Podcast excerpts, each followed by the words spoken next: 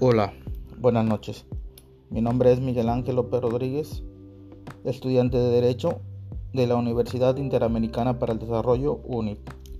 En esta ocasión les hablaré del derecho internacional como sus fuentes, sus sujetos, características y su principal principio. El derecho internacional público se dice que es rama del derecho que se ocupa de las relaciones internacionales entre los estados y los sujetos internacionales. Esto con el fin de garantizar la paz y las resoluciones de conflictos que puedan surgir.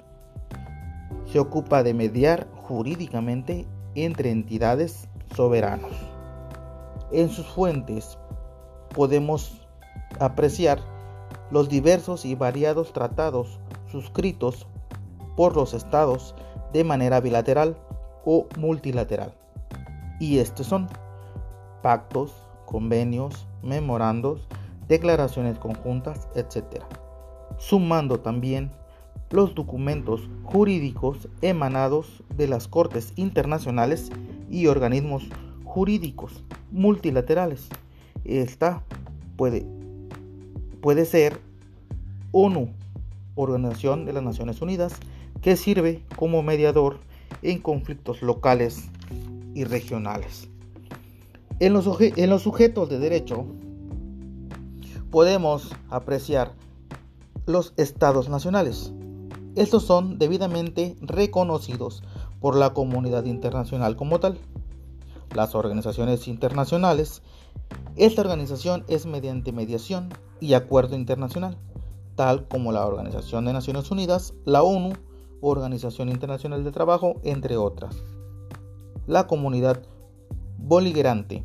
Este es los movimientos de liberación nacional que en ciertos casos son reconocidos como actores políticos y no criminales. Persona física.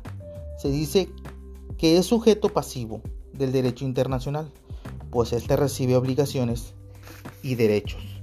Como característica principal, son órganos descentralizados y, mínimamente coercitivos, dinámicos y dotados respecto de los deberes jurídicos internacionales y esto podrán ser siempre negociados y sujetos del labor político.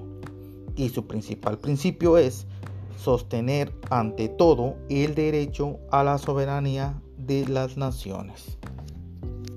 Eso es todo. Buenas noches. thank you